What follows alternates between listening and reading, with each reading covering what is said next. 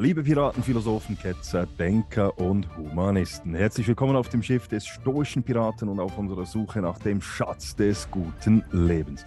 Mein Name ist Matt und ich bin der Gastgeber des Podcasts Der stoische Pirat.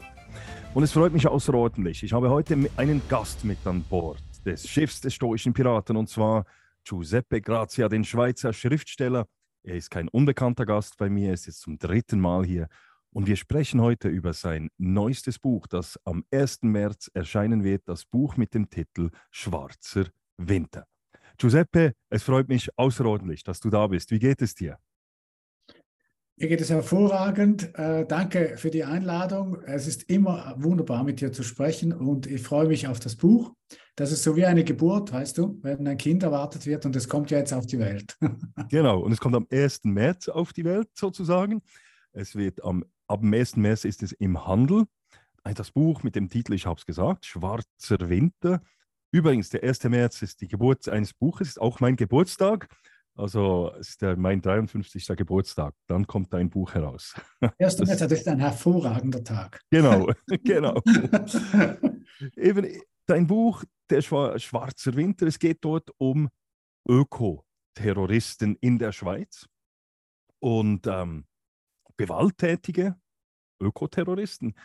Und meine Frage ist, die erste Frage ist, wie, was hat dich zu diesem Buch inspiriert oder wieso hast du Ökoterroristen, eine Handlung über Ökoterroristen geschrieben? Also im Grunde hat sich das ganz langsam entwickelt vor einigen Jahren. Ich hatte immer wieder gehört von verschiedenen Gruppen, das war lange vor der äh, letzten Generation, also äh, Extinction Rebellion war die erste Gruppe, die mich äh, ja, gereizt hat, um das genauer anzugucken. Da habe ich mich mit ein paar Leuten getroffen, auch einmal in London.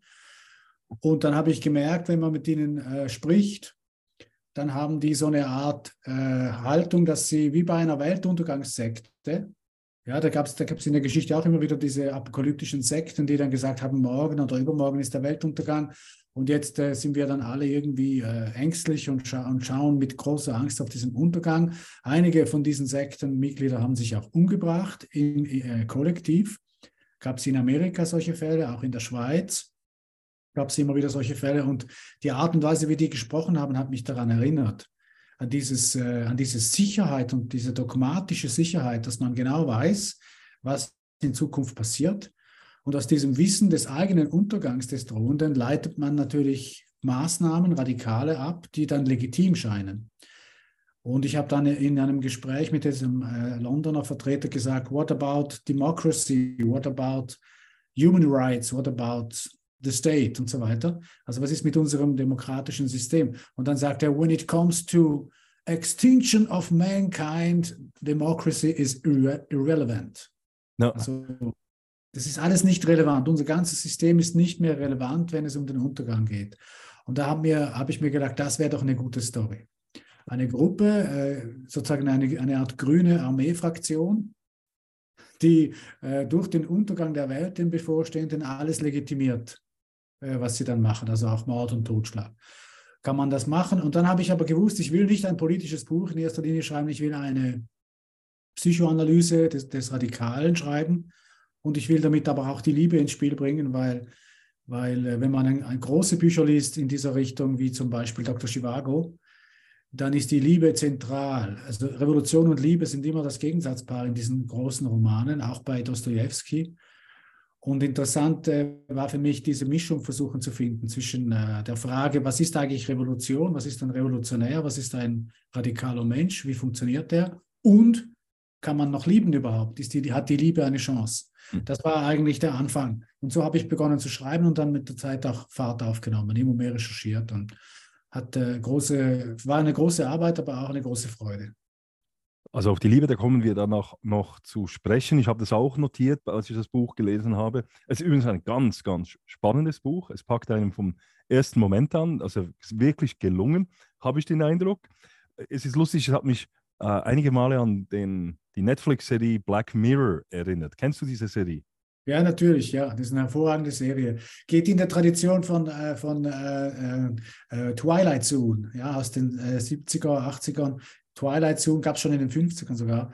Und das ist die ähnliche Tradition, ja, also aktuelle äh, dystopische Entwürfe in einer knackigen Form. Das genau. Ist, äh, ja, und genau, das irgendwie, das, das ist ja auch dein Buch, ist auch so eine dystopische, relativ aktuell, es spielt im Jahr 2023 und eben hat mich schon etwas daran erinnert. Jetzt, wir haben es gesagt, in deinem Buch geht es um linksextreme Ökoterroristen. Und ich habe dann etwas im Internet noch nachgeschaut, ob es eigentlich andere Bücher gibt, die, dies, die diesen Linksextremismus thematisieren. Ich war, ähm, muss ich sagen, ich habe eigentlich gar nichts gefunden. Ich, ich habe zwei Bücher habe ich gefunden, vielleicht gibt es noch mehr, aber eines ist äh, von einem Italiener, das, der Giorgio Fontana, ein Buch, das heißt Tod eines glücklichen Menschen. Da geht es um die Brigata Rosso in den äh, Ende der 70er, Anfangs der 80er Jahre. Und dann habe ich noch ein Buch gefunden mit dem Namen, dem Titel Hass im Fadenkreuz, ein Krimi von Tatjana Flade. Äh, kennst du weitere Romane dieses Genres, wenn man überhaupt Genre sprechen kann, ähm, wo, wo Linksextreme im Zentrum stehen? Also Romane eigentlich nicht. Es gibt von der, äh, ich habe sehr viel über die RAF gelesen. Ich war früher ja marxistisch äh, äh, unterwegs und war auch, muss ich sagen, Sympathisant äh, dieser radikalen Linken ähm, und habe des, deswegen relativ viel Wissen auch über die RAF und die Entstehung der RAF, was mein, meinen Roman sehr beeinflusst hat in der Beschreibung, wie diese Gruppen entstehen ja. und von wem sie gestützt werden im Hintergrund und so. Aber was ich, ähm, ich, es gibt den Film, der Bader-Meinhof-Komplex über die RAF. Das ist ein mhm. großer Kinofilm, das hat man gemacht. Das sind ja, aber sonst kenne ich ganz wenige. Und es ist schon so, in den breiten Filmen heute oder auch in Serien ist der Rechtsextremismus äh, sozusagen immer viel mehr, viel mehr vertreten als der Linksextremismus. Also wenn jemand extrem ist, ist es irgendein Rechter oder ein, ein, ein wahnsinniger Christ, der sich in die Luft jagt oder was der Geier. Das ist interessant das ist ein interessantes Phänomen, dass der Linksextremismus in der Kulturszene nicht so präsent ist wie der Rechtsextremismus. Also von daher ein interessantes Phänomen. Ich erinnere mich an, an, meine erste Lektüre von Die Dämonen von Dostoevsky, wo Petersburg und wird ja heimgesucht von diesen jungen Wahnsinnigen, die Nihilisten sind. Sind auch Extremisten, die kann man aber nicht links oder rechts zuordnen die sind so, das sind einfach Nihilisten. Die wollen quasi das System in die Luft sprengen. Dieses aristokratische Spät, äh, Spätbarocke, wenn man so will, äh, Petersburg. Und äh, das ist der einzige Text, der mir jetzt spontan in den Sinn kommt, die Dämonen von Dostoevsky, der ja den Extremismus weder links noch rechts verortet. Das ist einfach die Jugend in dem Sinne, ja. Aber eben, ich, ich war auf dem, der Webseite perlentaucher.de. Das ist ja ein Kulturmagazin und die haben immer die neuesten Rezensionen und, und man findet dort wirklich viel. Es ist eine gute Webseite. Und da habe ich im Suchbegriff, in der Suchfunktion eingegeben, Linksextremismus und dann kamen, ich glaube, etwa elf Bücher seit 2001, die da beschrieben werden. Und wenn ich Rechtsextremismus eingebe, da kommen etwa 150 in den letzten fünf Jahren und ganz viel über Reichsbürger, über neue Rechte und so weiter. Und trotzdem, ich frage mich trotzdem, die, wieso ist das so? Wieso ist diese Faszination ähm, für Rechtsextreme derart groß in der Kulturszene, obwohl ja eigentlich der Linksextremismus in, in, Bezug auf Gewaltanwendung oder ähm, Häufigkeit ja über den, dem Rechtsextremismus überhaupt nicht nachsteht. Also im Gegenteil. Also man hat also die, ja, ja, eine sehr gute Frage. Die einfachste Erklärung ist die, dass der, die Kulturszene links ist und dass sie nicht gerne ihre eigenen Abgründe thematisieren. Ganz einfach. Ja. Man, kann ja mit Linken auch nicht über den Nationalsozialismus oder über den Kommunismus reden. Man kann nicht sagen, schau mal, Nationalsozialismus, Nationalsozialismus, also eine linke Bewegung eigentlich, ja, eine antikapitalistische Bewegung, äh, äh, ist, hat äh, ähm, ich würde sagen, zusammen mit dem Kommunismus, mit Mao und mit Stalin etwa 150 Millionen Tote äh, produziert. Und das kann man den Linken nicht sagen, weil dann, dann heißt es, ja, aber das war gar nicht wirklich Kommunismus und das war auch gar nicht wirklich links, das waren einfach Wahnsinnige und so, das waren Diktatoren. Man distanziert sich dann relativ schnell. Und äh, wenn es um Rechts, äh, von rechts geht, also rechtsextreme Neonazis, ja, dann äh, ist es natürlich kein Missverständnis. Das war dann wirklich der Nationalsozialismus im bösen Sinn. Also mir fällt einfach auf, oder es wird mit zwei Ellen gemessen. Wenn die linke Gewalt kommt, ist es auf, auf keinen Fall die Ideologie gewesen. Und wenn die Gewalt von rechts kommt, dann ist es auf jeden Fall die Ideologie. Also ein Breivik oder Breivik, wie heißt, wie nennt man ihn? Breivik, ja. Das ist ganz klar die Ideologie. Aber wenn ein, äh, auch ein, ein, ähm, ein, ein, radikaler äh, RAF-Typ von, von heute ja, etwas begeht, also ein Antikapitalist, dann ist es auf keinen Fall die Ideologie, dann ist es einfach fehlgeleitet. Ähnlich übrigens wie bei den Verbrechen aus dem Islam.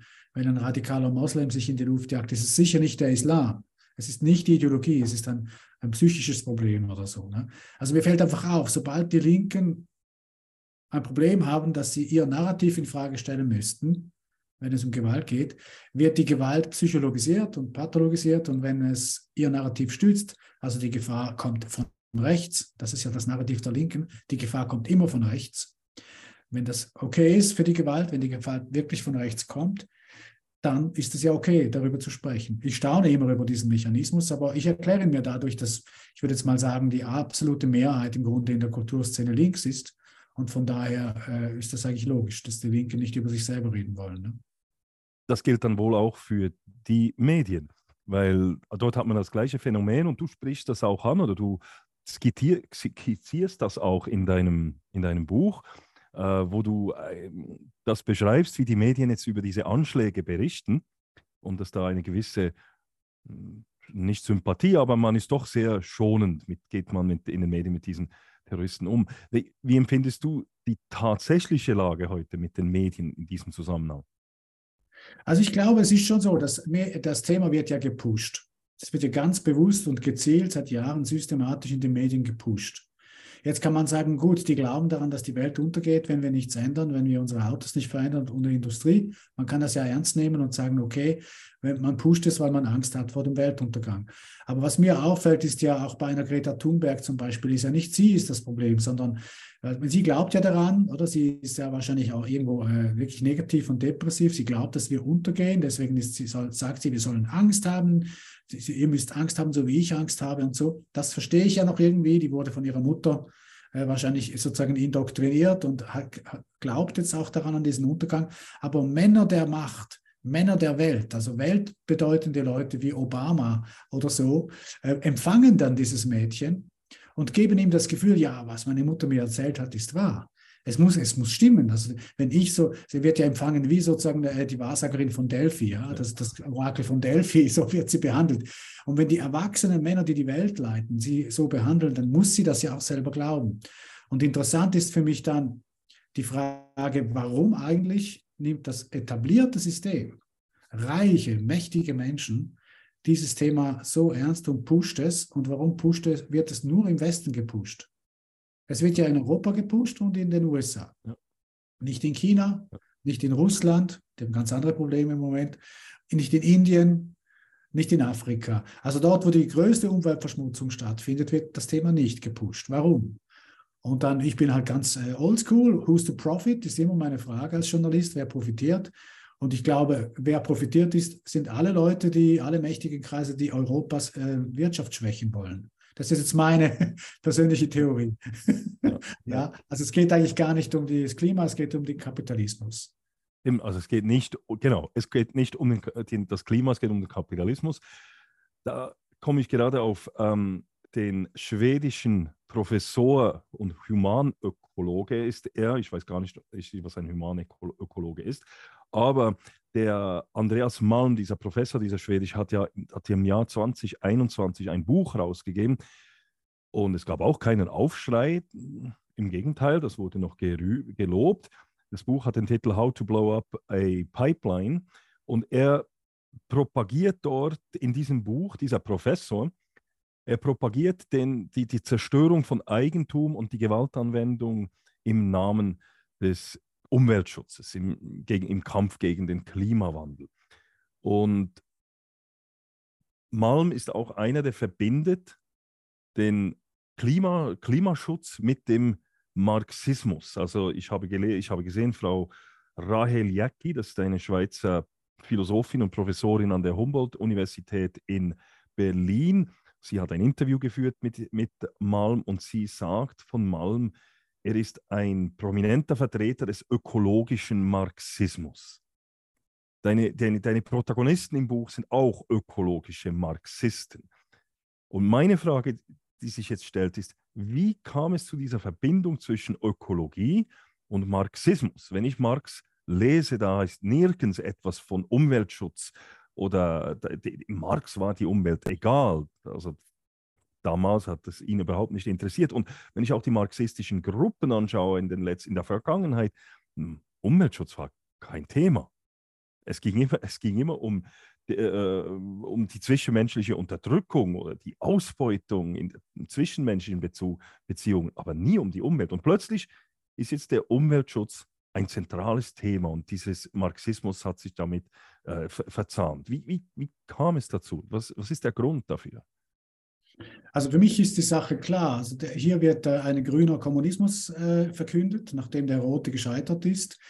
Man hat äh, versucht, äh, durch die Arbeiterfrage den Marxismus äh, oder sage jetzt mal, ja, das Klassendenken äh, durchzusetzen und den Kapitalismus abzuschaffen. Das ist nicht gelungen.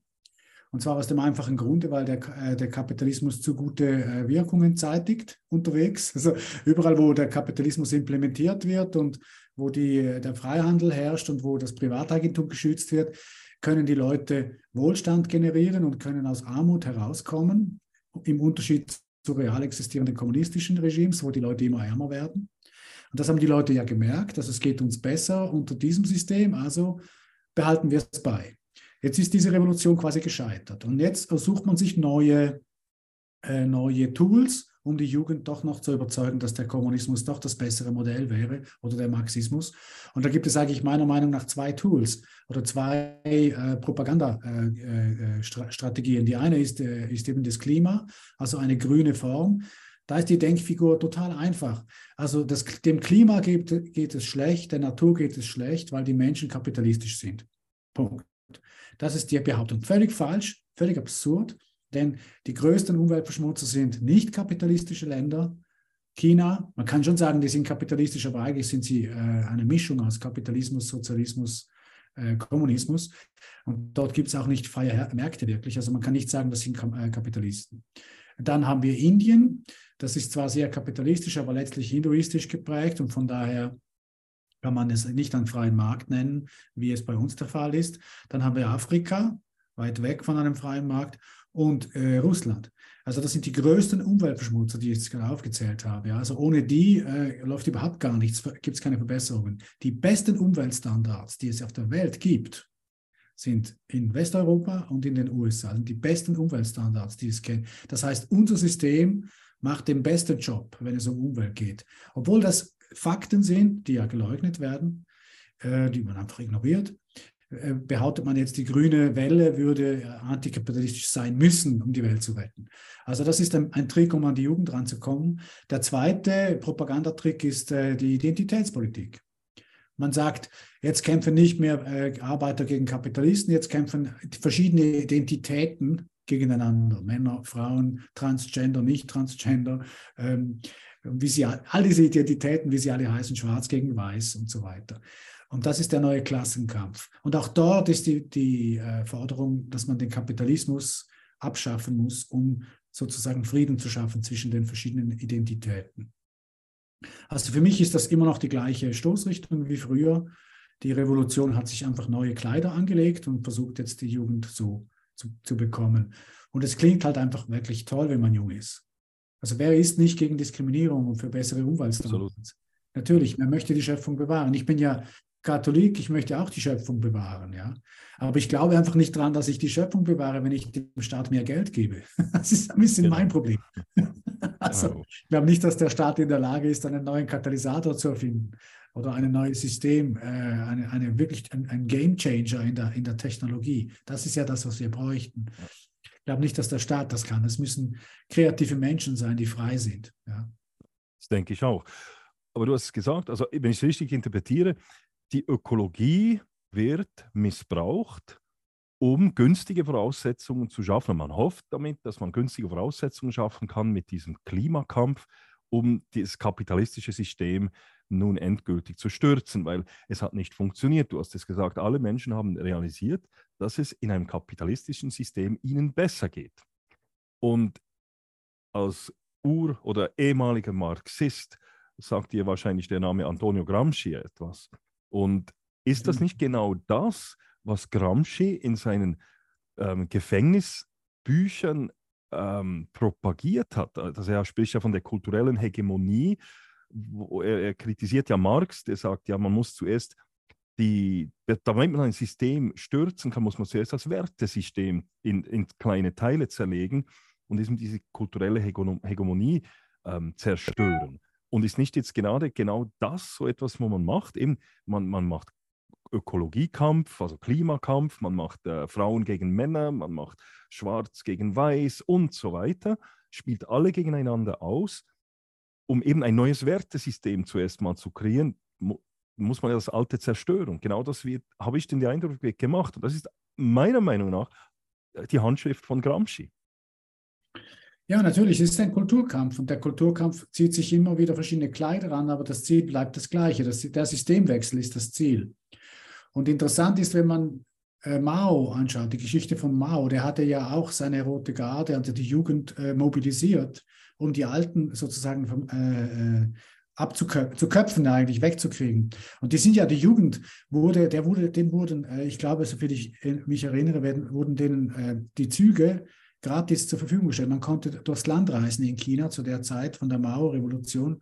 Die Jugend konnte gratis mit dem Zug durch ganz China reisen, um äh, die Lehrer, die versagt haben und die Alten, die versagt haben, äh, zu liquidieren. Also und das hat auch funktioniert. Es gab äh, unglaublich viele Tote, es war ein Blutbad. Und auch da schon hat der Mao die, gewusst, die Jugend äh, ist sozusagen die, die, größte Ziel, die beste Zielgruppe für revolutionäre Gedanken. Übrigens hat Mao auch schon von der, von der Natur, vom Naturschutz gesprochen. Also, und seine Denkfigur war total einfach. Die Alten haben versagt. Die Alten haben uns äh, in diesen Unsinn geritten, in dem wir jetzt drin sind, in diesen Wahnsinn. Und wir müssen die Alten vernichten und etwas Neues beginnen. Und heute sagt man ja eigentlich genau das Gleiche. Die Alten, also die Oma, die die Umwelt versaut hat, äh, die, der alte weiße Mann, der ganz besonders gefährlich ist, außer er ist schwul, aber wenn er ein heterosexuell alter weißer Mann ist, ist er gefährlich. Also das ist eigentlich die gleiche Denkfigur. Äh, und den Jugendlichen wird eigentlich ein Zerrbild des Westens geliefert. Man nimmt die, alle Schwächen, die der Westen selbstverständlich hat. Wir haben Sexismus und Rassismus und wir haben auch Umweltprobleme, die wir lösen müssen. Aber die werden sozusagen so groß gezeichnet und der Rest der Welt, der noch viel größere Probleme hat, wird ausgeblendet. Das ist der Trick, sodass die Jugendlichen das Gefühl haben, es geht mir zwar physisch gut, der äh, Kapitalismus tut offensichtlich gut, ich kann nach Bali fliegen, wenn ich mag. ja, aber es geht doch nicht gut. Also irgendwie, wir sagen, machen doch alles falsch. Das, diesen diesen äh, Spagat muss die Propaganda irgendwie hinkriegen. Und das schaffen die, indem sie den Jugendlichen halt erklären, du meinst nur, dass es physisch gut geht, aber der Welt geht es ganz, ganz schlecht und zwar wegen deinen Eltern und wegen dieser Generation, oder? Deswegen Systemwechsel. Und dann glauben die das dann halt auch oft, leider.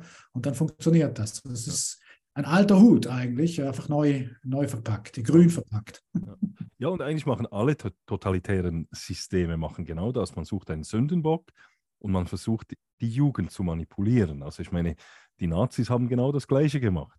Man hat einen Sündenbock und man hat die Jugend heroisiert, man hat, äh, mit, ja, und hat, hat die auch versucht, die Jugend zu gewinnen. Ist natürlich auch einfach zu, vielleicht etwas einfacher zu gewinnen, weil sie auch etwas weniger kritisch ist im, im jungen Alter.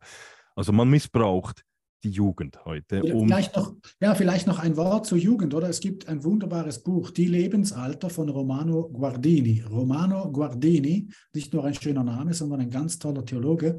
Die Lebensalter. Und das, sind, das ist ein kurzer Text, 70 Seiten über die verschiedenen Altersstufen, Lebensalter, vom, vom Baby äh, sozusagen bis zum weisen alten Mann oder bis zum Sterbenden, bis zum Kreis. Und da gibt es über die Jugend eine, eine, einen Abschnitt von zwei Seiten, glaube ich, ist es im Buch. Und das habe ich kürzlich mal wieder gelesen, weil ich einen Artikel geschrieben habe darüber, über die jugendliche äh, Verfasstheit, äh, die Seele des Jugendlichen. Und das tut wirklich gut, das nochmal zu lesen, weil er sagt das auch ganz wertfrei. Er sagt, der jugendliche Mensch will die Welt erobern. Er muss das wollen, das ist evolutionär bedingt. Er muss ja sich, er muss ja weltverändernde Sachen äh, in seinem Herzen haben, um überhaupt in Schwung zu kommen, einen Eroberungsdrang zu haben, eine Familie zu gründen, Arbeit zu finden. Er muss also das Gefühl haben, ich kann die Welt verändern. Das ist meine Aufgabe, deswegen bin ich da. Das, ist, das gehört zum jungen Menschen. Diesen Drive muss man haben, um wirklich was zu leisten im Leben, was zu erreichen. Das muss man haben zwischen, ich sage jetzt mal, 17 und, und 30 muss das richtig dynamisch äh, vor sich gehen. Und das heißt, man, man begehrt das Absolute. Und man ist auch für das Absolute total empfänglich. Diese Geschichte mit Konsensfindung und Kompromiss machen, das kommt erst später, wenn man selber merkt, man ist gar nicht so toll, wie man geglaubt hat und die Welt ist auch gar nicht so toll und man muss Abstriche machen und dann macht man Kompromisse. Man wird demütiger, wenn man ja selber auch merkt, man ist gar nicht so der Hengst. So, aber der Jugendliche hat das noch nicht. Das ist ganz menschlich. Und jetzt kommen die totalitären Regimes, jetzt kommen die bösartigen Diktatoren, die genau diesen Durst nach Eroberung, nach Veränderung, nach Absolutem ausnützen und geben ihnen vergiftetes Wasser in diesen Durst und sagen ihnen, du kannst es erreichen, wir zusammen. Und die benutzen und missbrauchen die jungen Menschen. Das beschreibt der Guardini, der selber ein Kind des Nationalsozialismus, der hat das erlebt, ja, diese Gräueltaten als junger Student. Der das, er beschreibt das brillant, äh, wie das funktioniert. Und das machen alle so. Und auch heute werden die Jugendlichen missbraucht. Ich verstehe jeden jungen Menschen, der auf der Straße protestiert und sagt, äh, weil sie glauben, das absolute äh, neue System ist möglich, das perfekte System ist möglich. Sie müssen das glauben und sie werden missbraucht. Deswegen habe ich mich mehr über Obama aufgeregt als über Greta am Anfang dieser Bewegung. Ich dachte, dieser, dieser Mann, der genau weiß, wie die Welt wirklich funktioniert, empfängt die vor laufenden Kameras und gibt allen das Gefühl, das ist jetzt die neue große Wahrheit und gibt diesem Mädchen das Gefühl, dass es in jedem Punkt recht hat und er weiß genau, dass es nicht so ist. Äh, und dass dieser Missbrauch von, von jungen Menschen, das wirklich, das regt mich dann auf. Ja. Kommen wir zurück zu deinem Buch, zu, zu einer der Hauptprotagonistinnen, das ist Julia. Und Julia ist eine Person, die, die man liest das im Buch, sie war zuerst, ich würde mal sagen, Umweltschützerin, wird dann zur Umweltaktivistin und schlussendlich dann zur Umweltterroristin. Also sie wandelt sich zur Terroristin. Und wie ich vorhin schon angesprochen habe, dieses Buch von Andreas Malm, diesem schwedischen Professor, der eigentlich offiziell öffentlich zur Gewaltanwendung aufruft, auch sonst habe ich den Eindruck, dass man immer mehr von diese diesen, diesen, die, die Gewaltanwendung legitimiert. Man zerstört Autos, man zerkratzt Autos. Ähm, wie siehst du das? Also, diese Schule hat auch diese Entwicklung mitgemacht. Hast du auch das Gefühl, dass die heute in der Zeit oder dass wir in eine Richtung gehen, dass die Umweltschützerinnen und Schützer zunehmend gewalttätig werden? Ja, also ich glaube daran, dass das irgendwann gewalttätig wird, ja, weil die werden ja äh, sie, äh, irgendwann merken, dass das große, das System sich nicht groß verändert, dass das normale, dass auch äh, mächtige Kreise äh, nicht wirklich den Kapitalismus abschaffen wollen, sondern sie wollen jetzt einfach eine Umverteilung. Die werden das irgendwann merken, dass das nicht wirklich so ist. Und für mich war die Geschichte der RAF da hilfreich, muss ich sagen. Die Studentenprotestbewegung in der quasi in der Entstehung der RAF, in der Frühphase, also wo das einfach normale Studenten waren, die einfach auf die Straße gingen, die wurden ja richtig zum Teil niedergeprügelt von, von der Polizei. Und die wurden äh, zum Teil auch erschossen. Also der Dutschke ist ein Fall, ein bekannter halt, der Rudi Dutschke, aber es gibt noch andere Fälle mit wirklich sehr gewalttätigen Zusammenstößen mit der Polizei. Und aus dieser, äh, ja, aus diesem Gefühl, man nimmt uns nicht ernst, man prügelt uns zurück, äh, entstand dann die Radikalisierung. Also die RAF wäre gar nie möglich gewesen ohne diese extrem massive Rückweisung der Studenten. Und was hier jetzt passiert, ist die Umarmung zuerst mal. Ja, das große System umarmt die und, und pusht die, so wie die Greta gepusht wird. Aber im Kern merken sie dann schon, es ändert sich ja trotzdem nichts. Das ist alles nur PR für die Leute, die sie empfangen. Die Leute, die sich darstellen, jetzt sind sie auch, jetzt machen sie Greenwashing. Die Mächtigen machen sozusagen Greenwashing. Genau. Aber irgendwann durchschauen die Jugendlichen doch, das ist alles nur Marketing. Ändern tut sich nichts. Die Reichen werden reicher, die, Ärmer, die Armen bleiben ärmer. So, es wird nur umverteilt. Das ist eigentlich alles, was passiert. Und dann, was passiert dann, wenn Sie das mal realisieren? Dann werden Sie wahrscheinlich radikaler. Das ist meine Überlegung und deswegen habe ich mein Buch auch so konzipiert. Ich bin sozusagen in die Zukunft gesprungen im Geiste. Ich erwarte schon, dass die radikal werden. Was mir allerdings auffällt bei dieser letzten Generation, um bei der Wirklichkeit mal zu bleiben, die machen ja das alles falsch. Die gehen ja jetzt äh, quasi, die, die kleben sich auf der Straße fest und ärgern sozusagen die Massen. Sie ärgern ja Menschen, die arbeiten gehen müssen, die sich gar nichts leisten können, sich den ganzen Tag mit diesen Problemen. Dann fliegen sie noch nach Bali in der Freizeit. Also ich meine, das ist nun wirklich dumm. Es ist sowas von dumm. Da, da kannst du die Masse nicht für dich gewinnen, ja. Da muss man sagen, da war die RAF schon cleverer. Die, haben, die, die sind auf die Mächtigen losgegangen, nicht auf den Arbeiter. Das haben die wenigstens noch gecheckt. Und wenn, wenn da eine Bewegung käme, wie jetzt mein schwarzer Winter käme, der das versteht, wir müssen nicht die Massen wütend machen, sondern die Massen müssen wir bedienen, indem wir die Mächtigen angreifen. Ich glaube, dann wird das eine gefährliche Bewegung. Hoffen wir mal, dass niemand diesen, äh, dieses Gespräch jetzt hört von dem und das nicht kopiert. Oder dein Buch liest und noch auf Ideen kommt. Also lest es nicht, macht es nicht nach. Also, aber eben ist dieser, dieser Gewalt, ähm, Gewalttätigkeit, diese Gewaltbereitschaft, die hier ist, ich frage mich auch, ob das nicht auch zum Teil bewusst geschürt wird.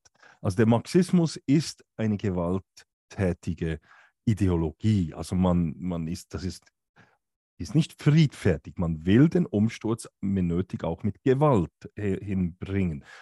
Und ich habe ein Zitat von Che Guevara, der Folgendes gesagt hat, ich zitiere, der Hass als Faktor des Kampfes, der unbeugsame Hass dem Feind gegenüber, der den Menschen über die natürlichen Grenzen hinaus antreibt und ihn in eine wirksame, gewaltsame, selektive und kalte Tötungsmaschine verwandelt. Unsere Soldaten müssen so sein.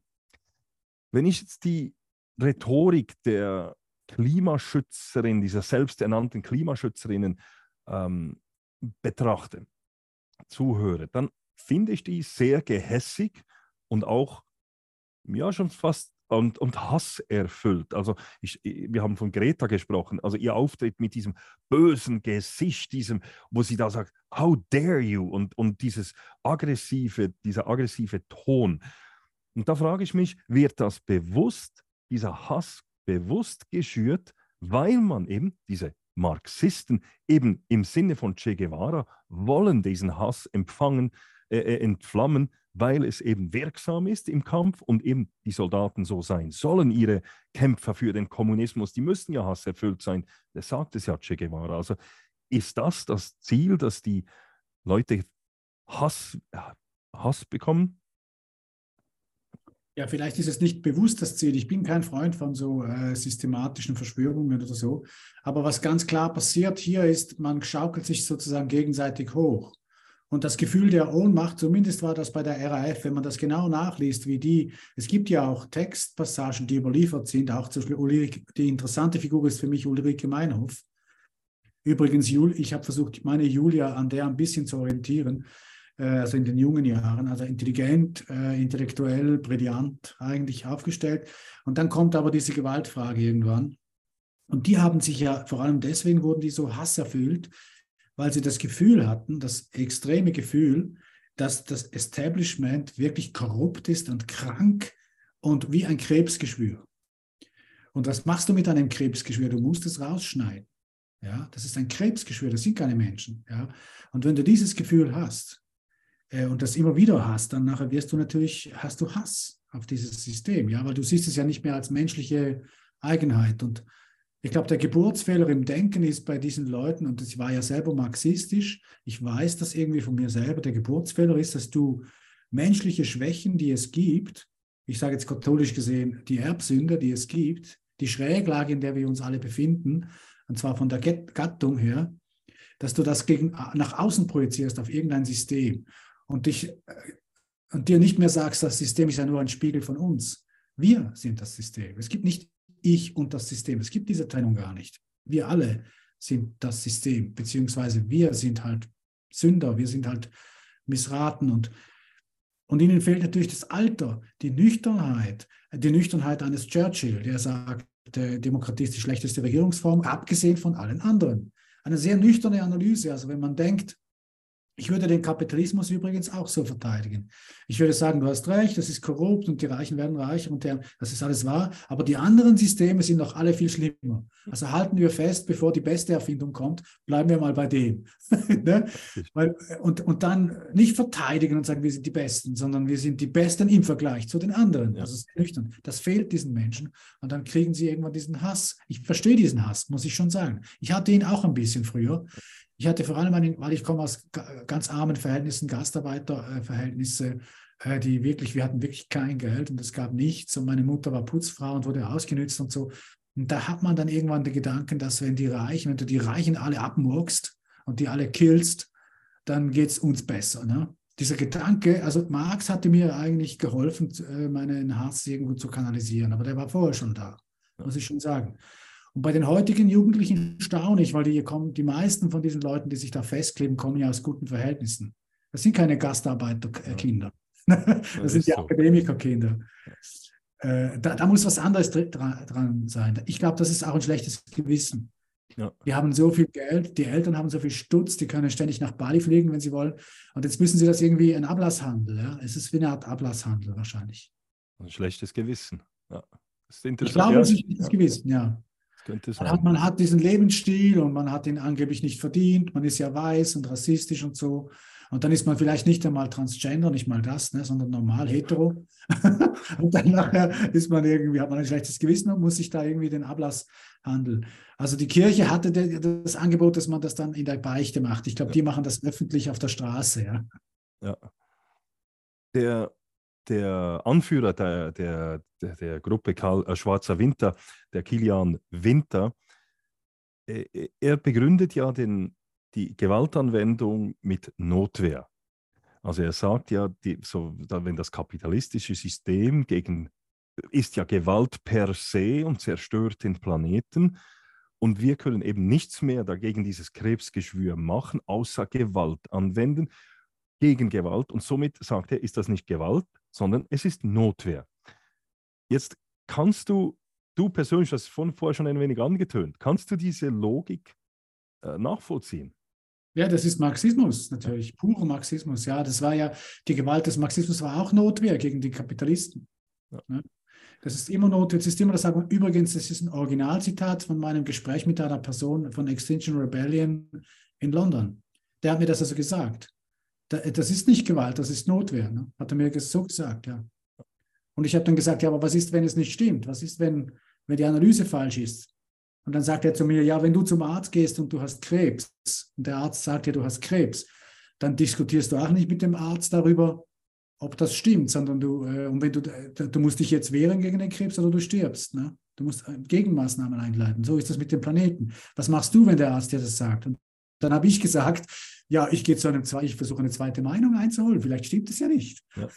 Ärzte können sich auch irren. Ja, und das hat er total nicht erwartet, diese Antwort. Weil für ihn war, das war so ein Bild zu zeigen, es ist ganz klar. Und dann haben wir gestritten über, nur über Wissenschaft haben wir gestritten. Ich habe gesagt, Wissenschaft ist vorläufig. Wissenschaft ist nicht dogmatisch und Wissenschaft ist mehrstimmig. Und das, und das, was du machst, ist Religion. Es ist eindeutig, es ist einstimmig und es ist dogmatisch. Das ist nicht Wissenschaft. This is not science. It's religion. Und er hat mich ja. überhaupt nicht verstanden. Ne?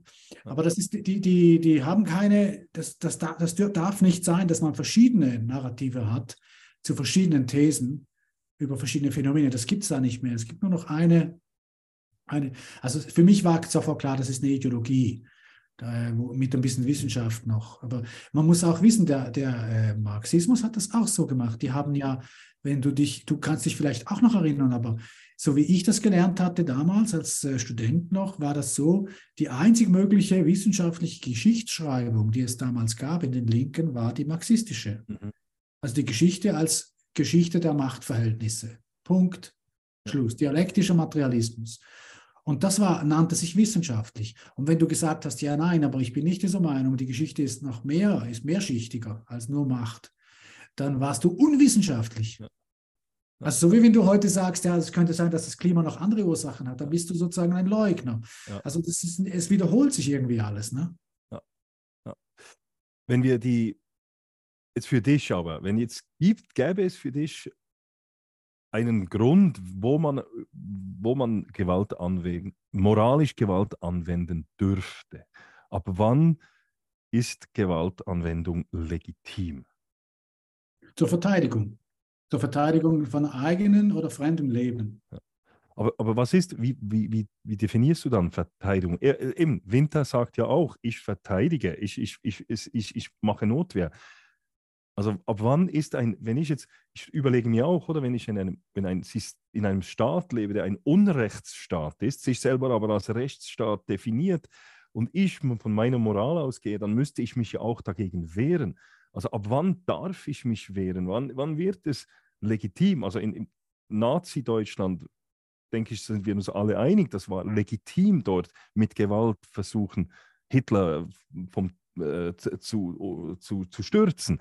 Aber, aber wann wird das, wann ist es moralisch korrekt? Wie können wir wissen, was ethisch, wann es eben eine gute Handlung ist, Gewalt anzuwenden und wann nicht? Ja, das kann man, es gibt keine Checkliste dafür, oder? Man, man muss sich einfach über den Grundsatz einig sein. Ich glaube, das ist das Einzige, was wir hinkriegen können in der Theorie. Der Grundsatz muss klar sein. Also, wenn ich Gewalt anwende, um Leben wegzunehmen, ohne dass anderes Leben wirklich bedroht ist, dann begehe ich eine große, eine große äh, Sünde. Im Christentum ist es noch viel radikaler. Da sagt, du sollst nicht morden. Hm. Ja, du sollst nicht morden. Das heißt nicht, du sollst nicht töten, sondern morden. Das heißt, gezielt jemanden töten. Es steht nicht dazu, außer dann und dann. Ja. es steht leider nicht. Es steht wirklich ganz radikal. Also Jesus lehnt anscheinend jede Art von Gewalt ab. Anscheinend ähm, aus diesem, so wie ich es verstehe, in der katholischen Tradition, aus der Überlegung, dass die Gewaltspirale in Gang gesetzt wird, die du nachher nicht mehr kontrollieren kannst. Das heißt, du verlässt die Liebe endgültig und dann bist du sowieso äh, erledigt und die Gesellschaft ist sowieso erledigt, egal was nachher passiert. Ähm, beim Judentum ist es nicht so streng. Ich habe mal mit einem Rabbi über genau diese Frage gesprochen, als der Ukraine-Krieg, also der russische Krieg auf die Ukraine losging. Und der hat mir gesagt, na, bei uns ist es so. Also die, die Gebote gelten äh, und bei der Notwehr, also wenn ich meine Kinder verteidige oder meine Frau oder meine Familie oder mein Land, dann sind die alle anderen Gesetze außer Kraft gesetzt. Das ist für die dann ganz klar. Dann ist auch das Tötungsgebot außer Kraft gesetzt. Und äh, unser Problem in den konkreten äh, Situationen ist herauszufinden, ist es wirklich eine Bedrohung? Ja, das ist sehr schwer, wenn man außer einer, einer hält einen die Waffe wirklich ins Gesicht, dann ist es klar. Ja, aber das ist, passiert ja nicht so deutlich in der Regel. Von daher, ich glaube, das ist die große Herausforderung auch bei diesen Klimaleuten, die von dieser tatsächlichen Bedrohung ausgehen. Die gehen wirklich davon aus, dass wir wirklich bedroht sind und dass wir alle sterben werden. Und dann scheint für sie diese Notwehr, wie der Winter es nennt, äh, legitim. Ich kann das alles völlig logisch nachvollziehen. Ja. Ich glaube es einfach nicht. Ja. Ich glaube nicht, dass diese Bedrohung existiert. Ich glaube es nicht. Ja. Deswegen kann ich diese Maßnahmen nicht teilen. Aber wenn ich es glauben würde, wenn ich jetzt auch so eine Weltuntergangsstimmung hätte, bin vom Typ her einfach nicht in der Lage. ich trinke lieber noch ein gutes Glas Wein, ehrlich gesagt. Ich, wenn das so wäre für mich, dann würde ich sagen, ja, vielleicht würde ich dann auch zur Gewalt greifen irgendwann. Man, man hat ja einfach Angst, es geht ja um Angst vor allem dann. Aber ähm, ja, es ist ein, ein, ein verwickelter Knoten mit dieser Gewalt. Aber vom Prinzip sind wir uns wahrscheinlich einig, auch mit den äh, Klimaschützern. Es, es, geht um Notwehr, dann ist es legitim. Ja. Ja. Du hast jetzt gerade vorher äh, in deiner Antwort auch die Liebe eben angesprochen. Dein Buch ist nicht nur ein sehr spannender Horror-Thriller, sondern auch eben eine Liebesgeschichte. Und zu Beginn des Buchs äh, zitierst du aus der Bibel, und zwar den ersten Brief der Korinther, Kapitel 13, ähm, dem Hohelied der Liebe. Ich zitiere, und wenn ich prophetisch reden könnte und alle Geheimnisse wüsste und alle Erkenntnis hätte, wenn ich alle Glaubenskraft besäße und Berge damit versetzen könnte, hätte aber die Liebe nicht, wäre ich nichts. Und wenn ich meine ganze Habe verschenkte und wenn ich mein Leib opferte, und mich, um mich zu rühmen, hätte aber die Liebe nicht, nützt es mir nichts. Zitat Ende. Was hat es gerade mit diesem Zitat und deinem Buch auf sich? Das ist eigentlich eine, eine Warnung an alle Menschen, die meinen, die, sie müssen die Welt oder können die Welt verändern. Sie können eine Revolution starten. Und es heißt ja wunderbar in diesem Teil, und wenn ich mich selber hingeben können würde und alle Geheimnisse äh, und alle Glaubenskraft und all diese Dinge hätte und ich hätte aber die Liebe nicht, hätte ich nichts. Es ist eine Warnung an alle und eine, ja, eine Weisheit an alle. Wenn du die Liebe nicht lebst, dann hast du, nützt es dir gar nichts, egal was du tust, egal was du immer tust. Und ich glaube, die größte Frage für alle Revolutionären, alle Jungen und Alten ist, ob sie eigentlich noch in der Liebe stehen. Und ich habe diese Frage für mich äh, als Autor ins Zentrum gestellt. Also, weil Julia wird ja geliebt von Sala. Das ist die andere Figur in dem Roman, die wichtige Figur, die nichts mit diesen Klimaleuten zu tun hat und die das er nicht nachvollziehen kann, wie seine große Liebe ihm sozusagen entgleitet in diese radikale Gruppe hinein entgleitet. Und er kämpft um diese Liebe und versucht sie zurückzugewinnen. Das ist ja ein, ein großer Teil des Romans. Für mich ist deswegen diese Frage der Liebe so im Zentrum. Und ich glaube wirklich, ein Mensch, der nicht liebt, äh, der hat alles verloren, bevor, auch wenn er superreich ist und alles gewinnt, der hat alles verloren. Also eben, du hast es also angesprochen, diese Liebesgeschichte zwischen Julia und Sala. Und ich habe den Eindruck, dass genau diese Liebesgeschichte gibt dem Ganzen, vor allem auch Julia, ein, ein gewisses menschliches Gewand. Also man, man kann sich da nicht einfach äh, distanzieren von diesen bösen, äh, dieser bösen Terroristin. Man hat dann auch immer dieses Menschliche, wo man eine gewisse Nähe auch spürt, habe ich den Eindruck. Du selber, hast du auch Sympathien für die Figur Julia, den Menschen Julia? Ähm, nicht die Terroristin, aber den Menschen Julia. Ja, natürlich. Ich, ich, mag alle meine Figuren und man, äh, man, man, verliebt sich ein Stück weit auch, dann regen sie einen aber dann wieder auf, wenn sie Dinge tun, die wirklich einfach furchtbar sind. Und diese Julia macht auch Sachen, die wirklich furchtbar sind. Äh, ich glaube, oder das Schöne beim Autor sein oder beim Schreiben von literarischen Texten im Vergleich zu, zu in, in, ich schreibe ja viel in der NZZ auch oder in anderen Medien. Das Schöne am literarischen Schreiben ist, man kann jemand anders werden, man kann eintauchen in jemand anderen, wie ein Schauspieler ein bisschen. Und man muss alle irgendwie gern haben, sonst geht das gar nicht. Und mir hat mal ein Rabbi, das ist wieder ein Rabbi, ich habe viel mit Rabbis zu tun, das finde ich faszinierend, und der hat mir mal gesagt, jeder Mensch hat irgendwo recht. Subjektiv gesehen hat jeder Mensch recht. Und als guter Autor sage ich jetzt, musst du das genau hinkriegen, dass der Leser denkt, wenn die Figuren wechseln im Roman, ja, irgendwo einleuchtend. Das muss man irgendwie hinkriegen, finde ich. Ich finde es schlecht und billige Romane, wo es quasi nur eine Sicht gibt und der hat Recht und die anderen haben Unrecht. Sondern alle müssen irgendwie Recht haben, du musst alle irgendwie verstehen. So ist es ja auch im wahren Leben irgendwie. Und diese Julia ist mir natürlich ans Herz gewachsen, weil ich wollte eigentlich dass sie merkt irgendwann, dass, dieser, dass die Liebe die Antwort ist auf alle ihre einsamen Stunden, die sie eben auch hat als Revolutionärin. Ja. Und, und eben, du hast, wir haben es ganz, ganz am Anfang, hast du schon angetönt gehabt, aber jetzt konkret noch die Frage, kann ein Mensch eben überhaupt noch lieben, wenn er so extrem wird, wenn er so gewalttätig wird, wenn er ein fanatischer wird, wenn er die, die, die, die Grenzen überschreitet und sich nur noch für eine Sache einsetzt? Die er selber als enorm viel wichtiger als sich selber noch anschaut. Das glaube ich nicht. Ich glaube, das geht gar nicht. Es ist auch kein Zufall, dass radikale Leute sich abschneiden von ihren Angehörigen, bevor sie wirklich in den Untergrund gehen.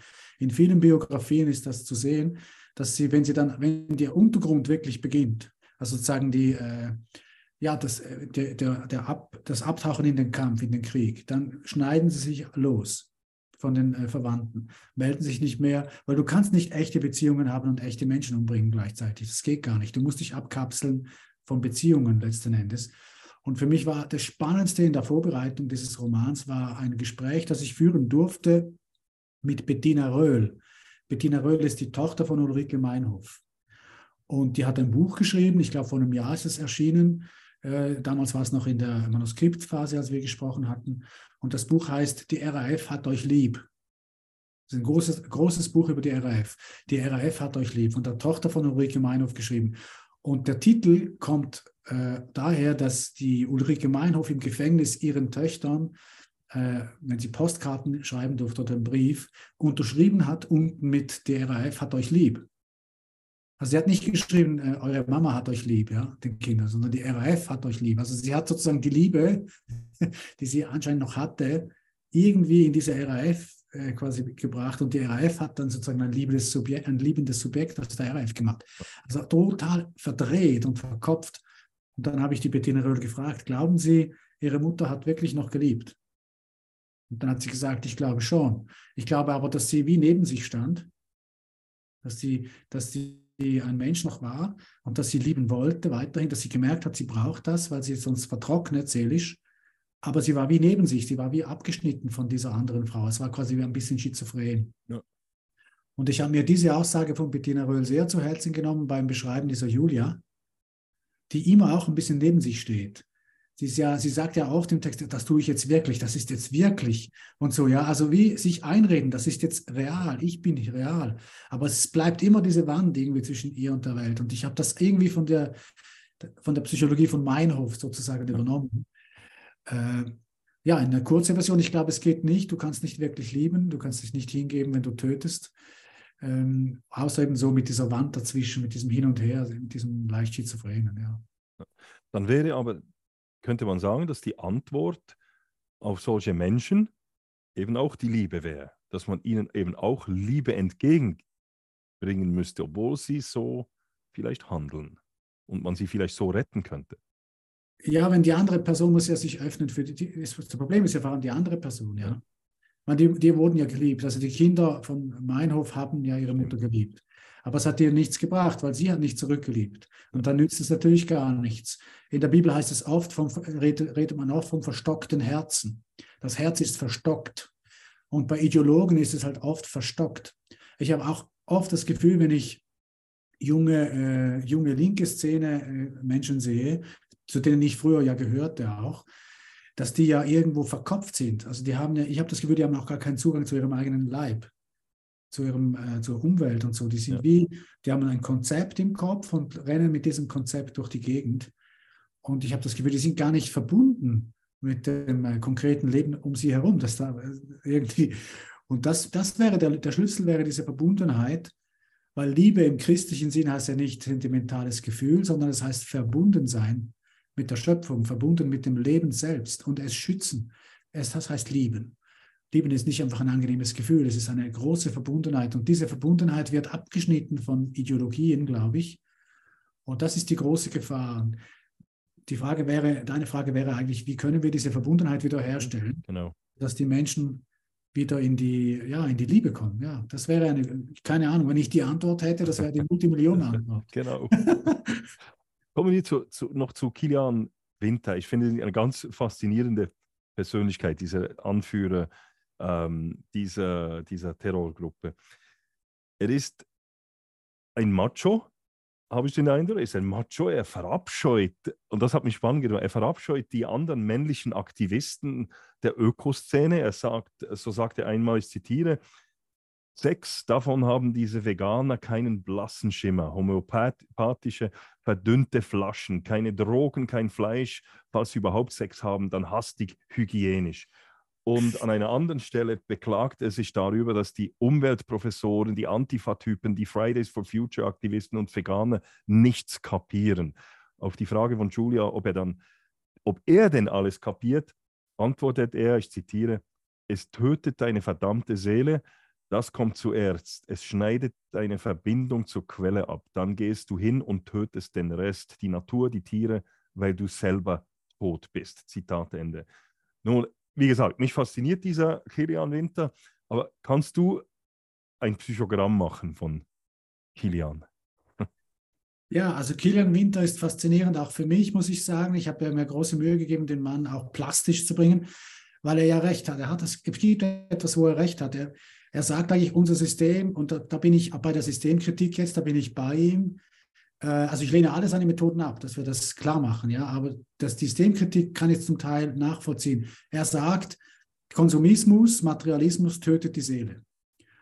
Und dann, dann töten wir die Natur, weil wir schon tot sind, bevor wir beginnen mit dem System. Das heißt, du musst dort ansetzen, wo die Seele getötet wird.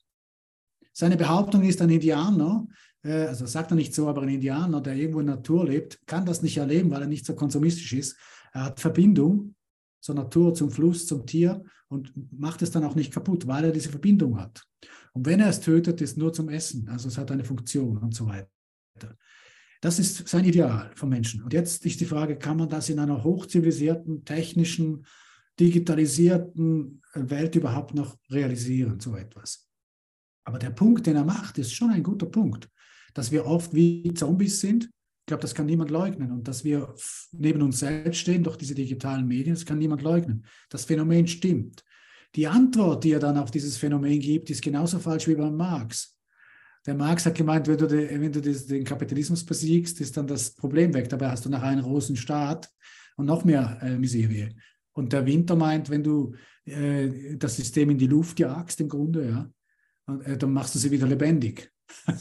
das ist natürlich, also es ist ein Widerspruch in sich selbst. Töten, um das Leben zurückzuholen. Aber das Phänomen, das er beschreibt, ich glaube, das können wir alle teilen. Ja. Es gibt ja eine Passage, wo er sagt, diese, diese Leute in ihren Blechsärgen, wie sie über die Autobahn in ihren Blechsärgen fahren. Also Autos sind für ihn Blechsärge. Ja. Also das finde ich schon sehr cool. Macht Spaß gemacht zu schreiben. ja, eben, äh, und äh, du hast gesagt, eben, man, hat, man, man kann gewisse Parallelen auch, also man, man hat gewisse Sympathien für ihn.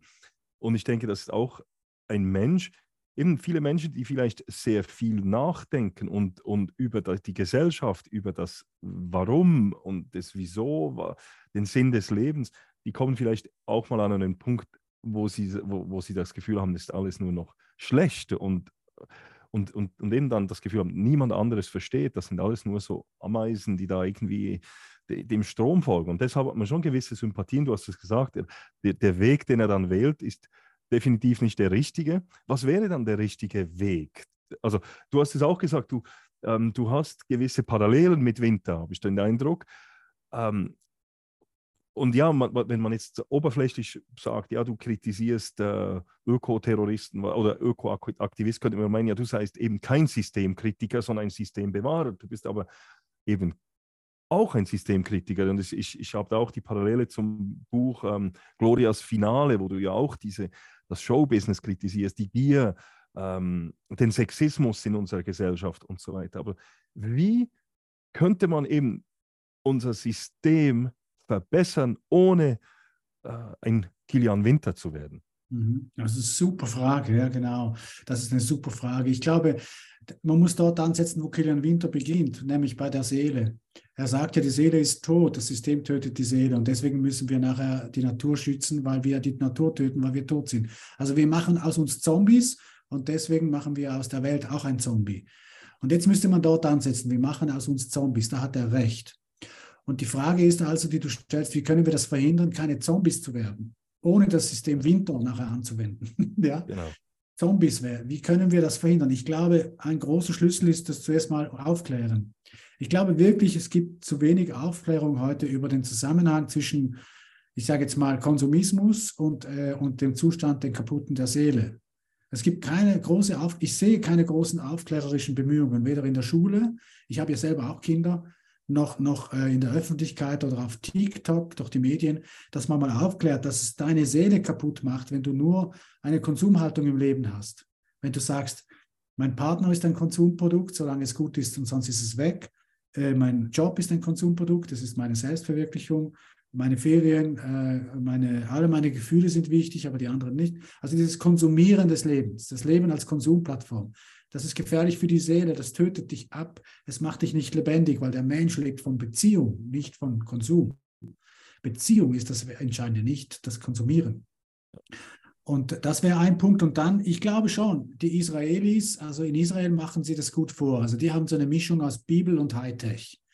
Die sind voll auf Hightech und Innovation und Freiheit und Kreativität. Die essen gern, die haben gern Sex. Das ist eine tolle Kultur, wirklich. Das sind quasi die Italiener äh, des Nahen Ostens eigentlich jetzt. Wenn man mal das ganze politische Problem wegnimmt, ja, die haben eine wahnsinnig erfolgreiche Wirtschaft, Hightech vom Feinsten, aber sie haben immer die Bibel.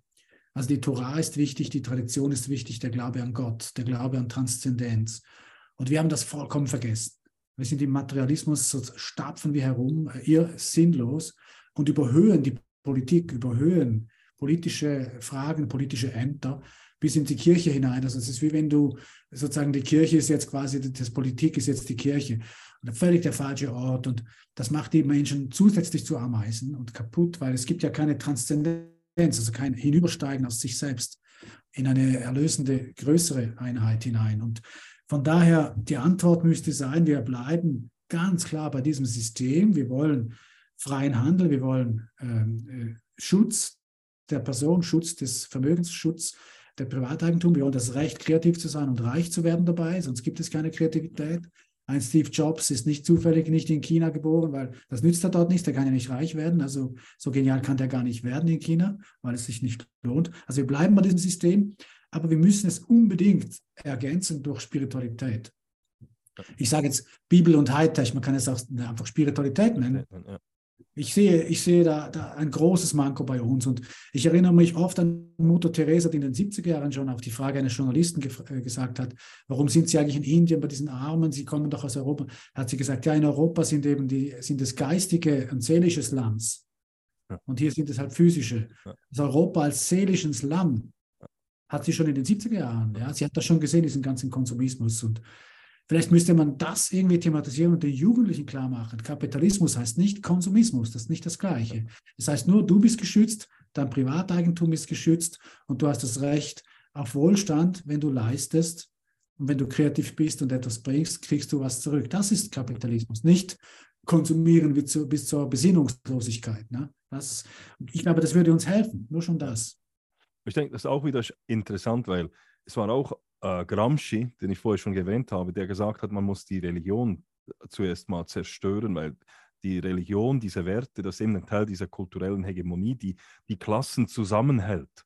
Und jetzt muss man zuerst die, die christliche Religion mal einfach zerstören, weil dann haben wir dieses, diesen Kit der Gesellschaft, diese Werte, die die, die die herrschende Klasse und die unterdrückte Klasse doch eben noch zusammenhält. Das müssen wir zuerst mal zerstören. Und ich denke, das ist schon ist auch ein Teil auf dem Weg, wo wir jetzt schon spüren, also man hat die Spiritualität, die Religion, man hat alles irgendwo versucht zu zerstören in der letzten Zeit. Das ist nicht der Fehler, wie du sagst, des Kapitalismus.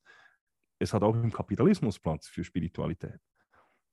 ja, natürlich. Und die Zerstörung des Christentums ist natürlich wichtig oder überhaupt der mhm. Religion. Es ist sehr wichtig für diese Leute. Auch für Hitler war das wichtig, für Stalin, für Mao, das war immer wichtig für diese Leute, weil wenn die Religion da ist, dann ist über dem Menschen und seinen Standards und seinen Ideen immer noch Gott. Und, äh, und dann kann man nicht einfach alle Leute überzeugen, dass jetzt das die neue Moral ist. Also du kannst deine Revolution gar nicht durchführen, wenn du nicht der Boss bist. Du musst Gott sein. Also, das ist, also das Geheimnis von Gramsci und all diesen Denkern ist total banal. Sie wollen selber Gott sein. Ja. Ja. Und das, dann muss der richtige Gott halt weg. weg. Nun, dein, wir haben es gesagt, dein Roman kommt am 1. März als Buch, wird er erscheinen. Aber nicht nur eben als Buch, sondern es kommt gerade auch noch eine Theateraufführung dazu. Erzählen uns doch etwas noch dazu. Wie kam es zu, dass es auch noch gerade ein Theater gibt? Also es gibt ein Theaterstück, ich muss korrigieren, es ist nicht dieses gleiche Buch, es geht um okay. etwas ganz anderes. Das Theaterstück heißt Die letzte Therapie und da geht es um ein Psychoduell zwischen Patient und Therapeut. Das habe ich äh, parallel dazu geschrieben und jetzt kommt es zur Aufführung in Talwil, im Kulturraum Talwil. Am 23. März ist die äh, Vernissage oder Premiere, sagt man. Ist die ja. Premiere. Ich freue mich schon. Ich bin im Hintergrund schon am Arbeiten mit den Regisseurinnen, mit der Regisseurin und den Schauspielern. Es macht einen unglaublichen Spaß. Es ist eine große Freude zu arbeiten, weil man arbeitet sich am Subtext entlang, ja, also welche Motivation und so. Und ich habe großen Spaß äh, an diesem, an diesem äh, Stück und habe da ja auch, auch mit großer Freude mal, ich wollte mal was schreiben, was für Schauspieler ein Spaß sein müsste zu spielen. Okay. Weil ich Schauspieler mag, ich mag das Theater, ich mag Filme und zu meinem großen Erstaunen und Freude hatten mir die Schauspieler gesagt, das macht wirklich Spaß zu spielen. und um was geht es beim, äh, ohne Spoilers zu gehen, aber um was geht es beim, beim Theaterstück?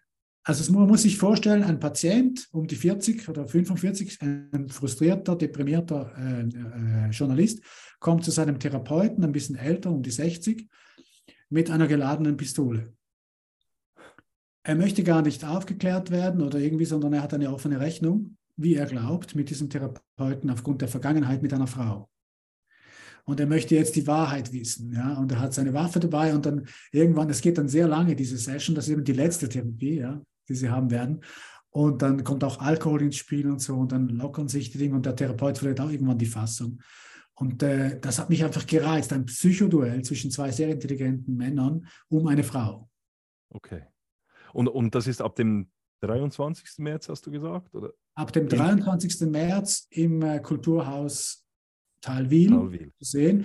Es gibt dann äh, eine Aufführung noch am 24. und 25. Das sind drei Stück hintereinander und dann wechselt dann der Ort. Ich weiß noch nicht genau wo, aber es kommt nach Zürich, es kommt in die Ostschweiz, so wie es aussieht. Also es wird da mehrere, äh, es wird eine kleine Tournee geben damit. Okay. Ähm, du hast gesagt, im Theater hat dich fasziniert. Beim, beim Buch Schwarzer Winter könnte ich mir fast schon einen Film vorstellen. Hast du da auch schon Gedanken gemacht darüber? Ja, natürlich. Ich, ich, versuche schon so zu schreiben, dass es äh, wie ein Film auch abläuft, wenn man es liest. Und mein Sohn, der 23 Jahre alt ist und nicht so viel liest äh, wie ich, der sagt, das funktioniert. Also du siehst sofort den Film, auch bei Glorias Finale, du siehst sofort den Film. Und äh, das, das ist mir sehr wichtig, dass es so richtig, dass die Leute Spaß haben beim Lesen. Weil ich, viele junge Menschen lesen heute nicht mehr und, und ich sage denen immer, lies doch mal etwas von mir, weil das liest sich leicht, liest sich quasi von allein. Ja. Und dann äh, bin ich so happy, wenn die das bestätigen, weil sie in der Schule le Bücher lesen müssen, die sehr schwierig sind zu lesen. Ja, das ist so. Also du hast, ähm, und das kann ich bestätigen, ist sehr, es ist sehr wirklich spannend zu lesen, man liest es fast in einem Stück durch. Und ähm, sowieso, du warst in den letzten zwei Jahren enorm kreativ, habe ich das Gefühl, und sehr, sehr produktiv. Du hast äh, mit, ja, mit dem Theaterstück eigentlich jetzt sechs verschiedene Sachen ähm, geschaffen. Also ich habe da aufgeschrieben, Der letzte Feind war ein Roman, Der Tod ist ein Kommunist, Glorias Finale und die Utop Utopia-Methode, die wir auch schon besprochen haben bei mir im Podcast. Allesamt waren erfolgreich. Welches war das erfolgreichste Produkt, äh, Projekt, das du hattest in den letzten zwei Jahren? Die letzten zwei Jahre war das erfolgreichste Buch, äh, war die Utopia-Methode, das Sachbuch. Das hat sich in Deutschland unglaublich gut verkauft. Das war auf Amazon ein Bestseller. Und das ist super bei Amazon ein Bestseller, das sind hohe Zahlen. Dann der letzte Feind war auch ein Bestseller äh, und äh, der Tod ist ein Kommunist war auch ein Bestseller. Und ich hoffe jetzt mal, dass der Schwarze Winter auch ein Bestseller wird. das hoffe ich natürlich auch und ich hoffe, dass alle Leute, die jetzt hier zuhören und zuschauen, dass dann dieses Buch auch kaufen. Ähm, wo kann man es kaufen ab dem 1. März? Überall, also im Handel. Überall im Handel. Okay, okay. Und vielleicht noch zum Schluss, ja, du, eben, du warst sehr aktiv in den letzten zwei Jahren. Du hast garantiert schon ein neues Projekt auch schon wieder im Kopf, so wie ich dich kenne. Ähm, da kannst du schon etwas verraten darüber? Ja, ein neues Projekt, ein, auch ein Thriller, etwas Spannendes, und zwar zum Thema Posthumanismus. Okay. Auch ein, ein Roman ein Thriller? Ein Roman, ja, also ein, okay. ein, ein, eine Dystopie, ja. Posthumanistische Gesellschaft, die äh, quasi, wo man äh, wirklich äh, Angst haben müsste, wenn das käme. So. Okay, super. Da freuen wir uns auch schon drauf und ich hoffe, wir können das dann auch wieder bei mir vorstellen. Ähm, gibt es noch irgendetwas, was du den Zuhörerinnen und Zuschauern und Zuschauerinnen noch mit auf den Weg geben möchtest?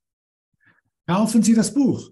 Kaufen Sie das Buch. Unbedingt. Unbedingt. Und hören Sie weiter, hören Sie weiter den stoischen Piraten. Etwas zum Besten im deutschsprachigen Raum. Herzlichen Dank. Herzlichen Dank für die Werbung. Und vielen Dank, dass du dabei warst, Giuseppe. War ist immer ein Spaß und ja, ich freue mich, freue mich auf das Theaterstück und auf und hoffe eben, wünsche dir auch, dass du ganz viele Bücher äh, vom schwarzen Schwarzer Winter verkaufen kannst. Herzlichen Dank und bis äh, ein andermal wieder. Danke.